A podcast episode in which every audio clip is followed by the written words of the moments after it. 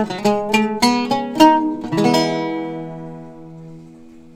tout le monde, j'espère que vous allez bien. Alors aujourd'hui on se retrouve pour le huitième épisode de Growing Up. Je suis super contente de recevoir Camille. Camille, comment ça va? Ça va très bien et toi? Ça va, super, merci.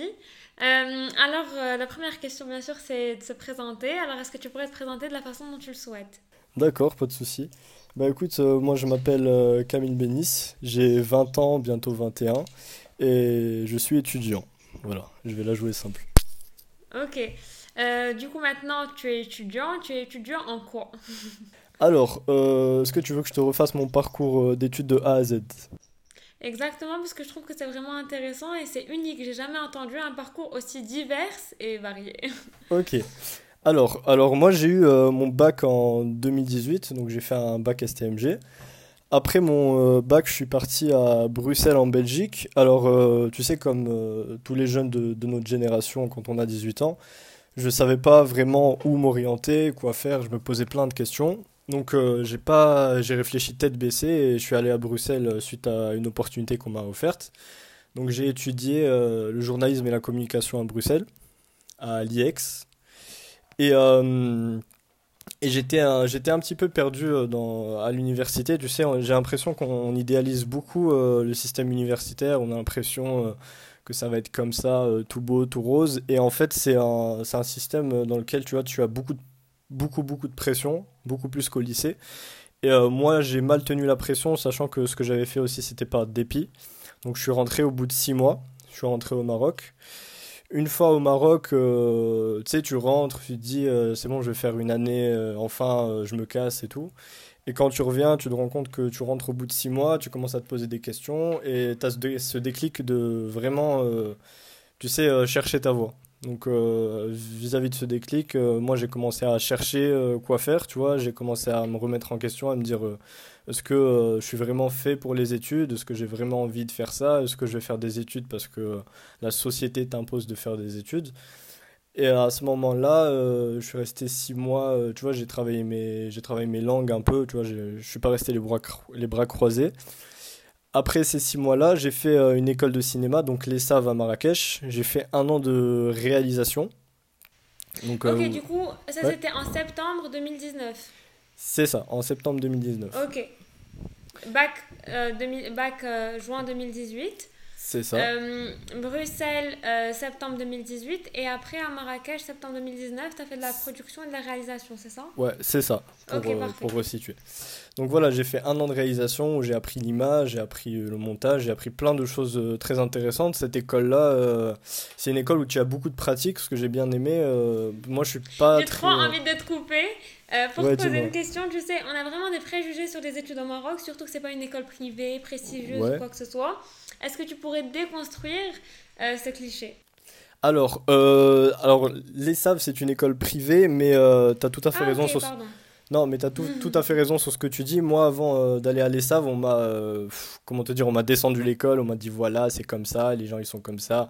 Il y a beaucoup d'artistes, c'est pas une école faite pour toi. Pourquoi tu veux faire des études au Maroc, gna gna. Tu sais, les gens sont, sont des grands chouineurs, ils vont te déconstruire le truc. Et au final, euh, ça c'est. Pardon, j'ai trop envie de te couper, j'ai trop de choses à dire. Surtout que oui, toi, tu viens du lycée français, Emma, tu n'as rien à voir avec les gens qui, qui vont être là-bas, alors qu'à la fin, on a une nationalité qui nous rejoint, tu vois. On a on, est né dans limite la même ville. C'est fou, hein mais quand même, on t'encourage. Mais tu vois, ça, c'est vraiment le, notre société qui est hyper élitiste et qui te mhm. dit, ouais, déjà, toi, tu étais au lycée français. En plus, euh, en plus, tu, ta, ta, langue, franchement, notre langue, euh, notre première langue, en fait, malgré nous, c'est le français, même si c'est censé être l'arabe. Et au-delà de ça, il y, a tout, y a tout le truc de la classe sociale. Tu vois hmm. Et là, je reste une petite Bon, je trouve que c'est hyper intéressant. Et du coup, comment tu as vécu cette expérience? Bah écoute, franchement, je l'ai très bien vécu. Comme tu as dit, euh, c'est des, enfin, je veux dire, c'est des membres euh, de notre, euh, de nos royaumes. Tu vois, on est tous marocains, on parle tous arabe. Du coup, bah ça s'est super bien passé. Tu sens, par contre, j'ai senti un petit peu le, gap entre les gens du lycée Victor Hugo ou ceux que j'ai pu côtoyer à Bruxelles avec ceux de l'ESAV. Tu vois, parce que moi, j'ai pas vraiment baigné. Tu vois, j'ai jamais été à l'école marocaine, etc. Et là-bas, la plupart des gens parlent arabe et anglais. Tu vois, genre très rare étaient les gens qui parlaient français. Après, moi, je me débrouille bien en arabe, tu vois, mais Mais ça s'est super bien passé, hein. c'était, c'était des conneries, hein. les gens ce qu'ils me disaient, c'est une école où il faut pas mettre le pied, ça s'est super bien passé. Euh, les profs en plus là-bas sont internationaux, ils ramènent des intervenants directement de l'étranger, c'est pas, ça, ça tourne à chaque fois. Ce qui est intéressant dans cette école, c'est que chaque semaine, tu as jamais les mêmes cours. Tu as une partie théorique le lundi, et du mardi au vendredi, chaque semaine, euh, les profs alternent. Donc tu vas avoir un prof, je sais pas moi, qui vient du Venezuela, qui va t'enseigner un module sur euh, le montage un autre qui va venir, qui va t'enseigner un autre truc, etc. Et c'est une formation très, très intéressante euh, vis-à-vis de ce, ce point-là. Euh, ouais, et quand j'ai fini les Saves, donc j'ai fait ma première année là-bas, je suis parti euh, en France faire un DUT, pas très loin de Paris. Ok, bah en fait je suis vraiment impressionnée par le fait que tu déconstruis l'idée des études. En fait, les études, c'est censé être 5 ans où tu te formes pour le même truc. Alors que toi, là, en 3 ans, tu as fait 3 formations qui sont différentes. Et est-ce que tu penses que ce serait possible de se former comme ça? Parce que certes, ta formation n'est pas complète, mhm. mais c'est du touche à tout, tu vois.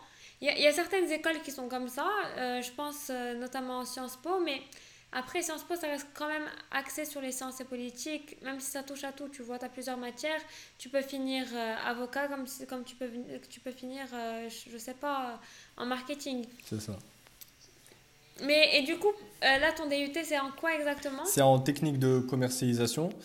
Et pour, pour revenir à ce que tu disais, moi, j'estime que. Enfin, ce que je veux dire, ça va peut-être ça va peut-être être mal vu, mais pour moi, l'université, c'est un peu une, une fabrique à crétins. Je vais, je vais m'expliquer là-dessus. Moi, en fait, dans. Moi... Merci, hein, on le prend très attention, bien. Attention, attention, je, je, vais te, je vais te, je vais t'expliquer. Euh, pour moi, genre, dans l'idée dans laquelle je, je, dans, la, dans laquelle je construis le monde professionnel, euh, j'estime que c'est aujourd'hui plus valorisant d'arriver avec un bagage de compétences ou d'expérience professionnelle que euh, en ayant un diplôme. Attention, je pense qu'il y a des diplômes qui sont très serviables et d'autres non par exemple des diplômes dans les sciences dures, donc quelqu'un qui va faire euh, de l'ingénierie, quelqu'un qui va faire un truc dans les énergies renouvelables, ou l'architecture comme tu fais toi, la médecine, ça ce sont des domaines dans lesquels euh, l'apprentissage par une école ou université est fondamental, tu vois. Et euh, d'autres études, comme je sais pas moi par exemple quelqu'un qui va faire quelque chose dans la socio, dans les lettres, dans l'art, moi, j'estime que ce sont des domaines dans lesquels déjà tu peux te former seul. Tu n'as pas besoin de claquer 5-6 000 balles dans une école privée pour apprendre ça. Et, euh, et je, trouve que ce n'est pas des domaines dans lesquels, en gros, euh, tu vas pouvoir perdurer à long terme. Parce que, euh, même, tu vois, ce que moi, ce que je fais, tu vois, j'apprends du marketing, etc. Moi, je suis dans le même panier, donc je me tire une, je me tire une balle dans le pied aussi.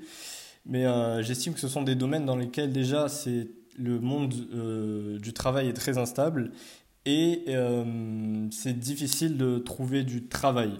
En gros, euh, des psychologues, il y en a plein.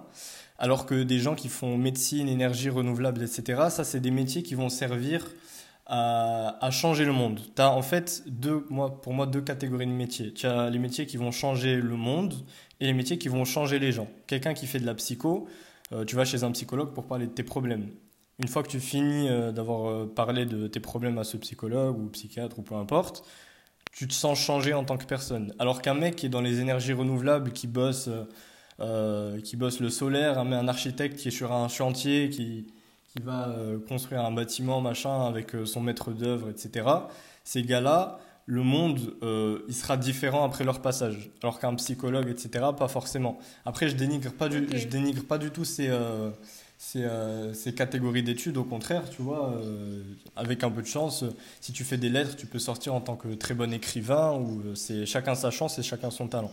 Mais en tout cas, c'est moi la, façon dont je vois les choses. Ok, ben pourquoi pas? Franchement, pourquoi pas? D'ailleurs, tu sais, l'une des questions qu'on nous pose plus jeune, c'est qu'est-ce que tu veux faire plus tard? Ça. Du coup, qu'est-ce que tu veux faire plus tard? Écoute, moi, pour être honnête, euh, je j'ai toujours pas la réponse à cette question. Tu vois, en fait, euh, c'est pour ça qu'en même temps, j'ai fait des études un petit peu polyvalentes. C'est pour euh, regarder ce que j'aime et regarder ce que j'aime pas.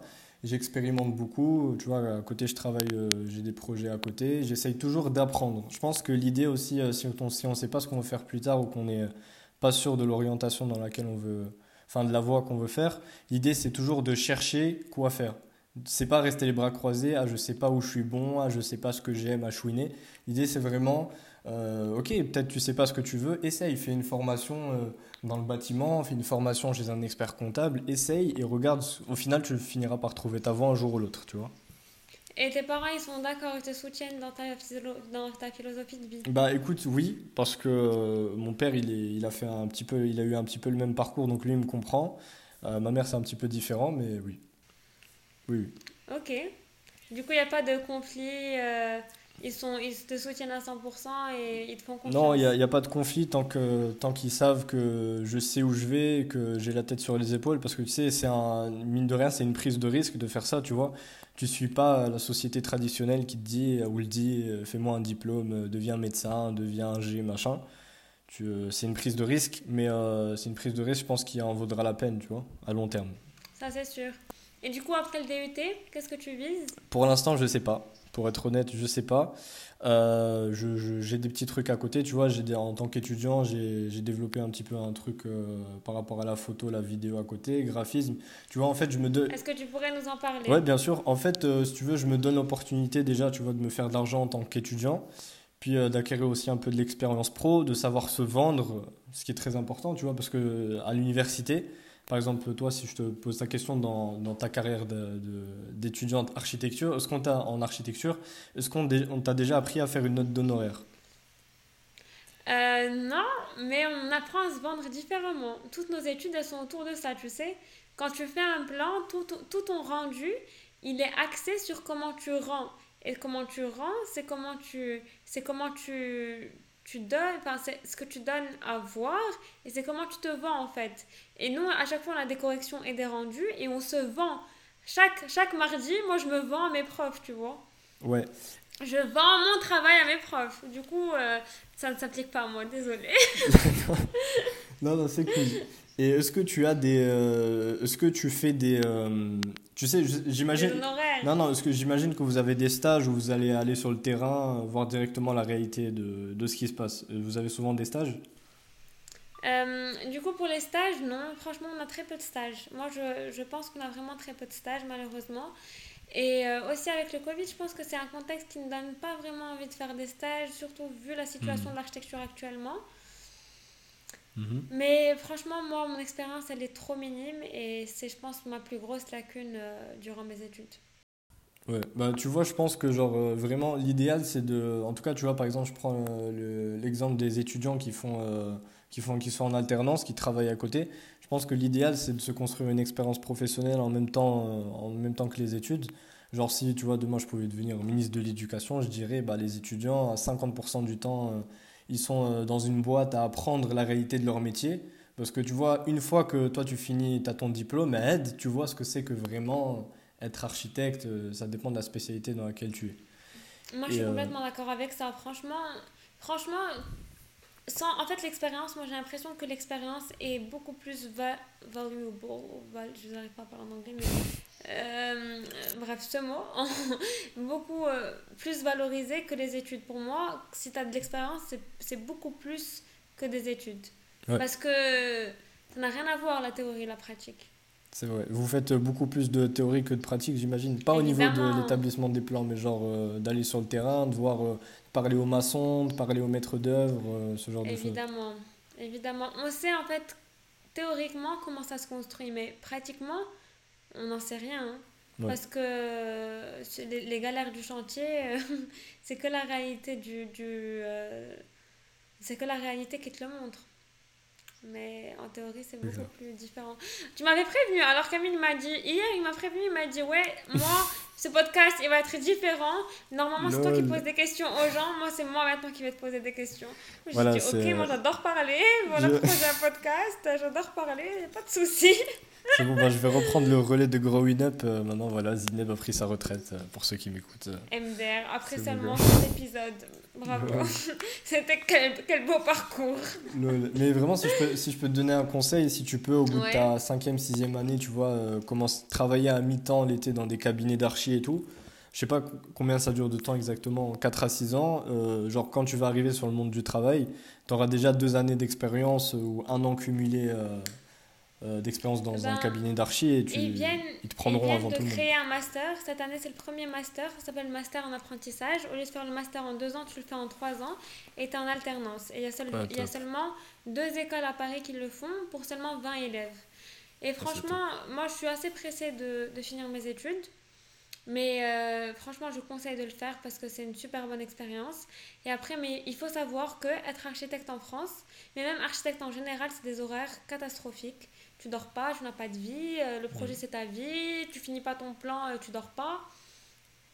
Et du coup, en fait, moi je favorise tellement mon hygiène de vie et pour moi, c'est tellement moi de, de, mettre des limites par rapport à mes horaires de travail que, que j'accepterai pas en fait que quelqu'un me dise quoi faire, comment travailler. Euh, non, écoute, t'as pas fini parce que euh, tu dois travailler 20 heures dans cette, pendant cette journée pour pouvoir finir dans ton travail, pour finir son travail, alors que toi t'es payé que 8 heures par jour. Euh, frérot, c'est mort. Moi, je travaille pas. Surtout que tu vois tes heures, tes heures, les heures que tu bosses en plus tu crois qu'elles sont comptées dans ton, dans ton contrat Déjà, tu es hyper mal payé. Tu es à la merci d'un gars qui, qui, a, qui a pris 10 ans pour arriver là où il est. Euh, après, ça peut paraître très hautain ce que je dis parce que c'est sûr que, que tu, tu, commences en bas de l'échelle, après il faut monter, il faut monter. Mais selon les agences, parce que je ne faut pas généraliser, il y a déjà, il y a déjà J'arrive pas à parler. Mais il y a, par exemple l'agence où j'ai fait mon stage, franchement, ils étaient mhm. adorables. Euh, les horaires étaient fixes, il n'y avait pas de problème. Parfois, on dépassait de 1h, 1h30, c'est pas grave. Ils étaient vraiment adorables, adorables adorables. Mais il y a d'autres agences, euh, tu es à leur merci, tu vois. Il faut juste tomber dans la bonne agence, c'est vraiment hyper important. Et tu, tu, dois te faire, euh, tu te vois faire de l'archi en France ou au Maroc ou ailleurs? Ben, moi, mon rêve. Mon rêve, c'est de construire des logements sociaux au Maroc, voilà. Bah, c'est top, c'est top. Et du coup, je vais faire mon PFE et mon mémoire sur ça. Inch'Allah. Inch'Allah. Bah... Bon, écoute, là, t'es parti vraiment trop loin, c'est à moi de reposer les questions, je reprends la main. Merci. non, je rigole, tu voulais rajouter quelque chose? Non, non, non, juste vas-y. T'es sûr? Oui, oui, t'inquiète. Ok, on reprend. Alors, on a parlé de tes études, on a parlé des, des conflits. Par... Enfin, tu m'as dit qu'il n'y avait aucun conflit avec tes parents et qu'ils te soutenaient à 100%. Pour l'instant, tu sais pas vraiment ce que tu veux faire plus tard. Aujourd'hui, tu n'as que 20 ans, tu as la vie devant toi. Mhm. Mais j'imagine que tu dois beaucoup plus entrepreneur que salarié, évidemment, parce que tu apprécies la liberté. C'est ça. Et tu es déjà un peu entrepreneur. Euh, si tu peux nous, nous parler de ton... Enfin, de c'est une sorte d'agence de marketing, euh, des photos, des vidéos, c'est quoi exactement ce que tu fais? Ouais, en fait, euh, je suis en indépendant pour l'instant, tu vois, j'ai pas de statut entrepreneurial euh, parce que bon, tu vois, ça, enfin, j'allais dire, je fais ça un petit peu au black. Ça m'évite ça, ça déjà de rentrer dans les procédures, tu sais, parce que genre, si tu veux t'inscrire au statut d'auto-entrepreneur ici en France, c'est une galère. Alors que je te donne un exemple. français déjà? Ouais, non, tu vois, ouais, je suis français, mais c'est même pas ça le problème, c'est que Tu sais que genre au Royaume-Uni, tu veux devenir autant entrepreneur, en 30 minutes c'est bouclé sur un site internet. Ici, ça prend des semaines, des mois. Donc euh, je veux, je veux m'éviter ça. Et euh, ouais, tu vois, là j'essaye de monter une petite agence à côté euh, pour aller peut-être dans le marketing digital parce que ça, ça aussi c'est un truc qui est assez sympa et qui, te permet d'être, si tu le fais indépendamment, bien sûr en tant qu'auto-entrepreneur, d'être un peu free, tu vois. Il y a plein de gens qui font ça en freelance ou qui montent une agence et qui bossent quand ils veulent, où ils veulent. Après, bosser quand je veux et où je veux, ça ne veut pas dire ne pas bosser. Au contraire. Mais euh, voilà, tu vois, j'ai envie de moi monter mon petit truc. Euh, et tu vois, j'ai le droit à l'échec, sachant que je suis encore jeune. Euh, si je fais ça, ça marche pas, je peux retenter un autre truc, ça va pas marcher. C'est pas grave, tu vois, au moins j'aurais testé, au moins j'aurais expérimenté. Et ouais, l'idée, je pense que même pour tous les jeunes qui nous écoutent, qui nous écoutent pardon, franchement, tenter tenter. L'échec, euh, c'est quelque chose de normal. Vous allez vous prendre des, vous allez vous prendre des tartes dans la gueule, c'est normal. Et euh, ça fait partie de la vie, tu vois. Donc, euh, juste, il, faut, il faut passer à l'action. Et c'est mieux de passer à l'action que de réfléchir à, à, ce que tu veux faire. D'où te vient cet état d'esprit? Je suis vraiment curieuse. Euh, je sais pas. Franchement, je sais pas. Peut-être un peu mon, mon, papa aussi, tu vois. Je lis, je lis beaucoup de livres. C'est ton idole c'est la deuxième fois que tu parles de lui, c'est trop mignon. mon idole, mon idole, oui, tu vois. Genre, enfin, moi, je pense que tu vois, les membres de ta famille, tu dois t'en inspirer, que ce soit mon père, euh, mon grand-père, tu vois. Surtout, moi, je pense que c'est surtout les anciennes générations dont on doit s'inspirer, tu vois. Ces mecs-là, euh, à 22, 23 ans, ils avaient déjà des familles, ils, investissaient dans des terrains et tous ces gens-là, tu vois, mine de rien au Maroc, je sais pas si c'est valable pour tout le monde, mais tu vois, par exemple, moi, mes grands-parents, ils nous ont légué euh, des terrains, des machins. Ces gars-là, tu vois, ils ont vraiment assuré dans leur vie et très jeunes. C'est ces gens-là dont on doit s'inspirer, tu vois. Les jeunes générations d'aujourd'hui, euh, euh, on n'a pas la mentalité des anciens et je trouve ça un petit peu dommage, tu vois. je vais pas généraliser, mais ouais, mon, mon père, mon grand-père, ces gens-là, je les admire. Tu sais, en fait, je cultive surtout mon papa. Moi aussi, je suis fan de mon papa. mais tu sais, déjà, on idolâtre vraiment ces personnes-là et on cultive en fait une histoire autour de ces personnes qui font partie en fait de de notre euh, arbre généalogique et c'est mhm. pas enfin tu vois c'est un peu pas nos ancêtres mais c'est les gens qui nous précèdent et en fait ils avaient une façon de vie qu'on cultive autour de nous et en fait c'est comme si c'était des, des, des, récits à chaque fois et ça te crée en fait un modèle par exemple comme quand mon père me parle de, de son grand-père ou de, de mon grand-père, ben en fait, il y a une certaine admiration dans ce qu'ils disent qui, qui est transmise, tu vois, à nous, leurs enfants. Et je trouve ça assez admirable parce que ça nous crée des modèles de choses simples et d'actes simples qui nous donnent envie de, de rêver et d'être comme eux et d'arriver à ça, tu vois. C'est une bonne pensée. Ouais, t'as raison. C'est vraiment. J'aime bien, j'aime bien en fait tout ce qui est traditionnel et tout ce qui est histoire. Ça m'intéresse beaucoup. Mais du coup, maintenant, est-ce que tu gagnes l'argent avec ce que tu fais? Euh, vraiment, je... pose la question directe, j'ai pas de. Ouais, alors, combien tu gagnes? Non, non, non, on va pas arriver à ce genre de détails, t'inquiète Non, non, alors, euh, ouais, je gagne, et euh, tu vois, je, je, gagne et je fais en sorte. Bah, tu vois, c'est pas quelque chose qui me fait encore vivre, parce qu'il faut, mhm. il faut, il faut du temps. Mais ouais, ça, ça me fait gagner de l'argent. Après, tu vois, je fais pas ça aussi à temps plein, parce que j'ai les études à côté, parce que j'ai ça, machin, machin. Si tu, si tu consacres pas 100% de ton temps à ça, tu vas pas euh, gagner 100% euh, de thunes, tu vois. Donc, euh, ça me fait gagner quelque chose. Et voilà, une fois que je pense que je me mettrai à ça à 50-70%, là, je pourrais vraiment développer un, bon truc. C'est super. Et du coup, comment tu t'es créé un réseau? Comment tu as pu monétiser ton action, enfin ton action, ton activité? Alors, tu parles du réseau, c'est très bien. En fait, euh, dans l'entrepreneuriat, c'est très très très important de se créer un réseau. D'ailleurs, je pense, je pense que c'est la base de, des personnes qui veulent se lancer euh, dans n'importe quel domaine. Créez-vous un réseau avant toute chose. Parce que tu as, bon, as beau avoir un produit exceptionnel, que tu veux vendre, un service incroyable, une, innovation, machin chouette. Si derrière, tu n'as pas de réseau et tu sais pas communiquer et vendre ton produit, tu es mort. Et en fait, même si tu regardes dans le monde de, même pas entrepreneurial, tu vois, en tant que salarié, si tu ne construis pas un réseau, euh, tu pourras jamais gravir les échelons. Et un truc en France aussi, euh, j'en profite pour en parler, quand tu es salarié en France, et je dis pas ça en France parce que c'est la France, machin, euh, c'est certainement le cas dans d'autres pays, si tu veux avoir une augmentation, si tu penses que du jour au lendemain, tu, vas être, tu vas avoir un poste au-dessus, gagner 200-300 euros de plus, franchement, tu te mets le doigt dans l'œil, dans l'œil parce qu'en France, ça marche pas comme ça. Et il y a des pays, moi je pense en Amérique, en Asie, tu vois, dans des pays comme euh, la Corée du Sud, euh, les États-Unis, le Canada, là-bas, on te donne ta chance de gravir les échelons si tu veux travailler toi en tant que salarié. Parce que ces gens-là, ils ont des mentalités différentes, alors qu'en France, c'est euh, un peu, je sais pas si tu vois, euh, je sais pas si tu vois quand tu achètes des crabes et tout au, marché. Je sais pas si tu as déjà fait attention, genre ils, ils, te mettent les crabes dans des casseroles et les, cra les crabes en fait la casserole elle est ouverte et les crabes ils peuvent jamais s'enfuir. Parce qu'en fait, c'est genre, euh, t'as un crabe qui va essayer de s'enfuir, t'as l'autre crabe qui va l'attraper, lui fait Tu vas où toi euh, Reviens dans le fond de la casserole. Bon, en France, c'est pareil. bien la métaphore. bon, et c'est même pas une métaphore que j'ai inventée, c'est euh, un, un, principe, on va dire une métaphore qui est expliquée par Idriss Aberkan, bon, enfin pour ceux qui connaissent. Donc, juste, je reprends le truc. Bien, ce gars. Donc, juste, je reprends le truc, et c'est la mentalité en France. Donc, pour vendre son truc, créez-vous un réseau. Et euh, créer un réseau, c'est l'audace. En gros, vraiment, c'est que de l'audace. C'est, euh, t'envoies des mails à des entreprises, machin, tu vends ton truc, c'est, tu vas démarcher en physique euh, des magasins, c'est, tu fais parler de toi. Et qu'est-ce qui a fait que t'as pas laissé tomber?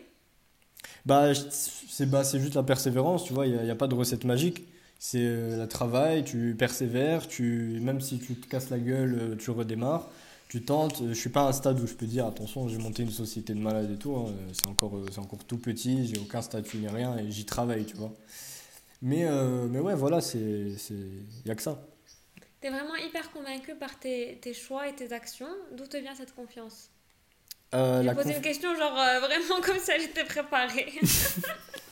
D'où vient cette confiance? Euh, bah, Je pense que la confiance, tu vas l'acquérir euh, avec l'échec.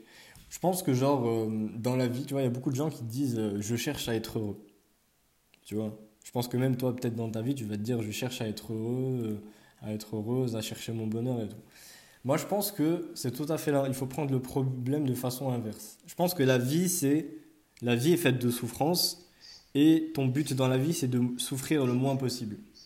Je connais pas quelqu'un qui est heureux à 100% et qui ne souffre pas. Non, ça n'existe pas. On peut pas avoir des, des hauts sans, sans les bas. Ouais, c'est clair. Mais euh, moi, je prends, je prends juste le problème, euh, le problème inverse et euh, je me dis qu'à force de me prendre des tartes, etc., ça va forger qui je suis ça va forger ma confiance. Et en gros, surtout, je pense qu'il ne faut pas écouter les autres. Il faut jamais écouter ce que les gens disent et il ne faut pas être dépendant d'eux ou dépendant d'un organisme qui te dit, je sais pas, si demain euh, tu as une idée de ouf, tu veux monter une société, je sais pas moi, en Ouzbékistan, c'est pas parce qu'il y a des procédures machin chouette que tu vas pas pouvoir le faire. Mais après, c'est à toi d'être intelligent dans les choix que tu fais. Tu vois, genre moi, je te parlais tout à l'heure du statut d'auto-entrepreneur que j'ai pas envie de créer et tout. Parce que je sais que c'est le système français qui est casse-couille. Euh, si demain je suis au Royaume-Uni, je le fais en une demi-heure, il n'y a pas de souci. Tu vois? Et voilà. Mais en fait, moi, je suis assez impressionnée par le fait que, aussi jeune, tu te dis, ouais, moi, je m'en fous, euh, je vais m'écouter, et, et j'ai raison, et, et j'ai pas écouté les autres parce que c'est très, très difficile. Enfin, je pense que c'est l'un des, c'est le défi de tout le monde, tu vois, c'est s'émanciper de ce que les autres disent, que la société dicte, et c'est vraiment compliqué. Du coup, si tu avais un conseil à donner par rapport à ça? Euh, aux jeunes en général Parce que c'est ceux qui nous écoutent, j'imagine oui. Ok. Bah, si j'avais un, conseil à donner, en tout cas si je devais reprendre le, votre parcours de A à Z, donc euh, je pense euh, généralement aux jeunes qui sont en train de faire leur première, deuxième année ou qui sont encore au bac, franchement, si j'avais un conseil à vous donner, après le bac, faites-vous une année de césure ou même, même pas une année sabbatique pendant un an où vous vous cassez dans un pays, Nouvelle-Zélande, Australie allez découvrir le monde, allez voir déjà comment vous vous adaptez à la vie à l'étranger seul, voir si vous êtes autonome, voir comment vous, êtes, vous gérez votre argent, voir comment vous réagissez à une nouvelle culture. Faites ce test-là avant même de vous dire euh, ouais je veux m'orienter dans ça. Après cette année-là, vous allez voir, je pense que moi j'aurais aimé faire ça, tu vois, si, euh, si, je reviens à mes 18 ans, c'est ce que j'aurais aimé faire. Faites ce test-là, et à la fin de ce test, dites-vous, est-ce que au final, avec l'année que j'ai faite, est-ce que euh, j'ai appris un truc ou euh, euh, j'ai fait une petite formation comme ça d'une, deux semaines qui m'a permis de découvrir un tel métier que je veux faire, machin. Faites une année comme ça et ensuite réfléchissez à ce que vous voulez faire. Ok. Si tu avais un objectif dans la vie, ce serait quoi? Un objectif, franchement, moi, pour être honnête, le seul. Ne me dis pas pas beaucoup souffrir pour être heureux. Non, non, non, non, non, non, loin de là. En fait, non, non. En fait, moi, vraiment, le truc qui m'anime, tu vois, tous les jours, c'est, euh, je me dis, euh, ça, ça, va paraître un peu bizarre pour mon âge, tu vois, mais je me dis, je vais faire ça pour euh, rendre, on va dire, heureux ma famille, tu vois. En fait, les mettre bien, pour être honnête. Genre, je me dis qu'un jour, je serai père de famille, que j'ai des parents, que j'ai des grands-parents, que ces gens-là, un jour, si je peux leur rendre l'appareil, parce que tu vois, c'est des gens qui t'ont éduqué pendant des années, qui ont bossé pour te nourrir, etc. là et euh, la famille que j'aurai, euh, ma femme, mes enfants, machin, je me dis, ces gens-là, je veux, je veux qu'ils ouais. je veux, qu'ils soient bien. Je veux qu'ils soient là. Donc en fait, je pense que c'est aussi. Euh, c'est le seul truc qui m'anime et c'est mon seul objectif de vie pour l'instant, tu vois. Mon but, c'est pas d'être multimilliardaire, machin, c'est juste de pouvoir subvenir à leurs besoins comme il faut. Quoi. Tu sais, j'ai l'impression qu'à notre âge, c'est très, très jeune euh, de, de, penser à ce genre de choses. Mhm. Et je trouve que c'est très compliqué de trouver des gens de notre âge qui sont sur la même longueur d'onde. Mhm. Vraiment, c'est vraiment compliqué. Du coup, est-ce que tu t'entends avec les, les, gens de ton âge? Est-ce que enfin, les gens de notre âge, est-ce que tu y arrives? Est-ce que tu as avoir une vie sociale? Ou est-ce qu'ils sont en mode non, mais ce gars il est trop dans le turfu Lol, alors euh, c'est drôle ce que tu dis. Alors moi, si tu veux, genre, euh, dans mon entourage, j'ai genre 3-4 de mes amis proches qui sont des amis de lycée qui ont mon âge. Et euh, tous mes autres potes, c'est des gens qui ont 28, 30, 32 ans. Euh. ouais, voilà, comme ça, comme ça c'est dit. Ouais, du coup, ouais, franchement, j'ai un peu du mal hein, avec euh, les générations, les 2001, 2002, 2003. Attention, hein, je généralise pas, chacun son caractère. Mais ouais, je m'entends beaucoup mieux avec les gens qui sont plus grands que moi. Ok, bah c'est pas une coïncidence. C'est juste que, en fait, c'est une certaine maturité que tu as acquis parce que tu as, des as des objectifs et tu sais où tu vas. Et en fait, quand tu, tu connais ton chemin, mhm. c'est beaucoup plus simple d'avoir de, d'avoir des objectifs et de les effectuer. C'est beaucoup plus simple de se réveiller le matin et de bosser. Tu, tu, quand tu bosses, quand tu étudies, quand tu, quand tu te brosses les dents le matin, tu sais pourquoi tu le fais, tu vois. C'est ça. Alors que si tu vas juste tout droit, tu sais pas où tu vas, euh, frérot, tu vas nulle part. Bon, je, je, c'est très grossier ce que je dis, évidemment. Hein. C'est juste pour donner une image et pour faire un peu rire. Oui. Mais c'est clairement ça. Euh, du coup, tu nous as dit que tu avais lu des livres. Je sais pas si tu me l'as dit un mot, si tu l'as dit dans le podcast. Ouais, ouais. Mais est-ce que tu avais des ressources à conseiller? Des livres? Ouais. Euh, livres, YouTube, euh, films, séries, je suis ouverte à tout. Et nos auditeurs aussi, j'imagine. Alors, déjà, je dirais, lisez des grands classiques pas, lisez du Dostoevsky, euh, lisez Les Misérables, lisez ce genre de trucs. mais Camille, personne ne va lire ça, mais moi j'ai la flemme. ok, moi, ça c'est juste pour. C'est juste euh, la base. Non, non, en vrai, j'ai plein de livres à conseiller, mais je suis en train de chercher lesquels dans ma tête. Euh, je peux déjà te donner mon, mon livre préféré, qui est la biographie de Phil Knight, Philip Knight, du coup. C'est le fondateur de Nike. C'est le fondateur de Nike et le livre s'appelle Shoe Dog, donc l'art de la victoire. C'est un, un, livre top, hein, franchement, que je conseille. Après, euh, est-ce que tu veux que je donne des catégories de livres? Parce que là, je vais vraiment t'en sortir 300 000. Ben, tu sais, ce qu'on pourrait faire, c'est que tu, tu me fais une petite liste et je la posterai dans les notes du podcast. Ouais, je ferai ça. Pour ceux que ça intéresse. Je ferai ça. Ouais, ben, en fait, tu sais, quand je lis, pour moi, c'est ma thérapie. Au lieu d'aller chez le psy, ça fait du bien de lire. Ça, ça c'est une thérapie à part pour moi, vraiment. Non, non t'as raison. Et tu lis quoi comme livre? Ben, en fait, ces deux derniers mois, j'ai pas beaucoup lu. Je sais pas si c'est à cause du podcast, mais je pense que c'est mhm. vraiment quelque chose qui m'a qui me manque énormément. Mais franchement, je lis des choses qui sont assez bateaux, mais qui me paraissent pour moi. En fait, qui m'aident beaucoup, tu vois. J'adore lire mhm. du Laurent Gounel. Pour moi, Laurent Gounel, ça se lit euh, très rapidement. Et tu as des enseignements tout le long. Et sachant que c'est une histoire, ça, mhm. ça, ça défile vite, tu vois. Hmm. C'est super agréable. J'ai, là, j'ai deux, trois livres en tête qui me sont revenus. Euh, Le signe noir de Nassim Nicolas Taleb, si vous voulez lire. Mhm. Ou, euh, je dis euh, Propaganda, mais ça, c'est un livre sur le marketing. C'est Bernays qui a écrit ça. Ouais, c'est des livres que je conseille, que j'ai, bien aimé. Après, je te ferai une liste, comme je t'ai dit.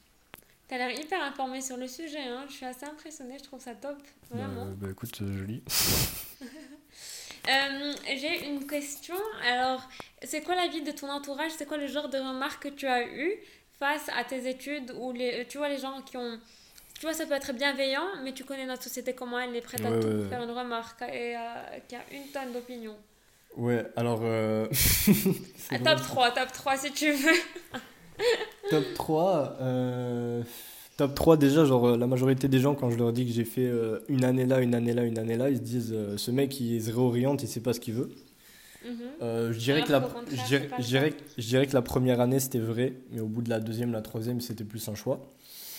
Ensuite c'est fais gaffe si tu veux si tu veux travailler au Maroc.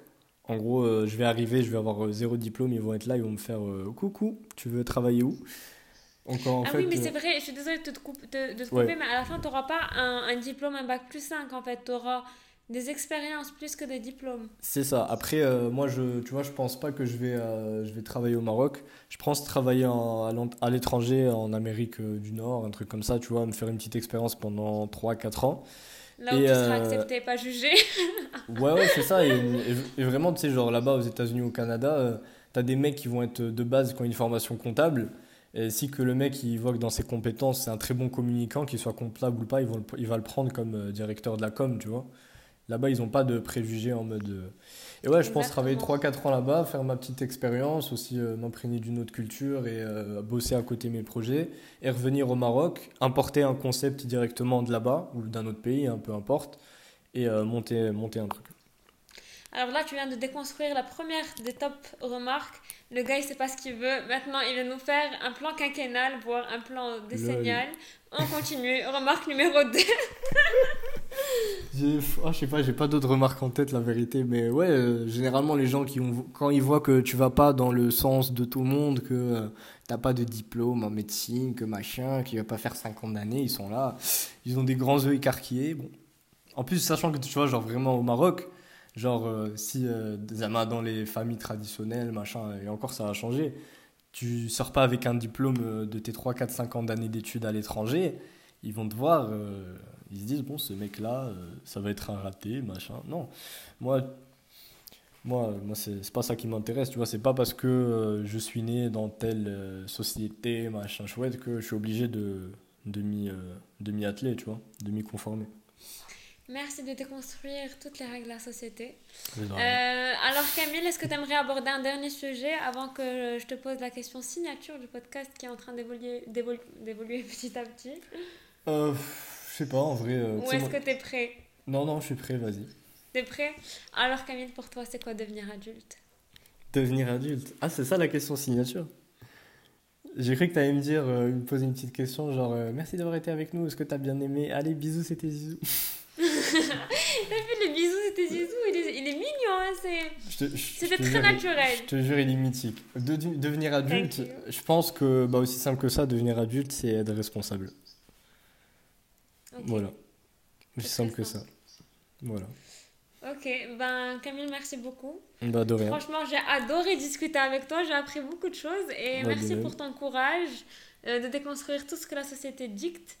Euh, ça va inspirer plus d'un. Du coup, si vous, voulez faire, si vous voulez faire un chemin qui n'a rien à voir avec ce que les autres font, go for it. Vous avez le soutien de Camille et bien sûr le mien. Voilà, bah, merci à toi. Mais ça, ça me fait super plaisir. Bisous tout le monde. Bye bye. Merci beaucoup pour votre écoute. Merci d'être resté jusqu'à la fin. N'hésitez pas à vous abonner, à laisser un petit like ou un petit commentaire sur la plateforme sur laquelle vous écoutez le podcast. Ça me ferait super plaisir de vous lire, de vous écrire aussi. N'hésitez pas à partager cet épisode à l'un ou l'une de vos amis si ça les intéresse. C'est comme ça que le podcast vit. Je vous embrasse très fort. J'espère que vous passez une super belle journée. Gros bisous, c'était Zizou.